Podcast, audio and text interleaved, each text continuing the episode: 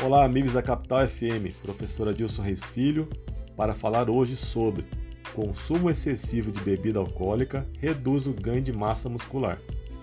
A busca por um corpo musculoso ou apenas definido tem sido uma constante em várias academias e em diversos públicos. Mas será possível conseguir um corpo cheio de músculos e ao mesmo tempo levar uma vida de boêmio?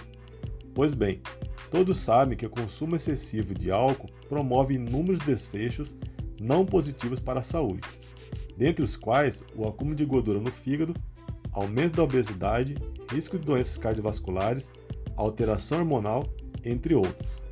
Além desses perigos, o álcool também atrapalha o ganho de massa muscular. O decréscimo na síntese de novas proteínas é entre 15 a 20% após 24 horas da ingestão de bebidas alcoólicas. Ainda, o álcool compromete a capacidade de outros hormônios em retardar a proteólise, ou seja, a quebra de proteínas. Sabe-se que o consumo de álcool reduz a produção de testosterona, este um importante hormônio para hipertrofia muscular. Além de reduzir os níveis de testosterona, o álcool promove o aumento de outro hormônio, cortisol.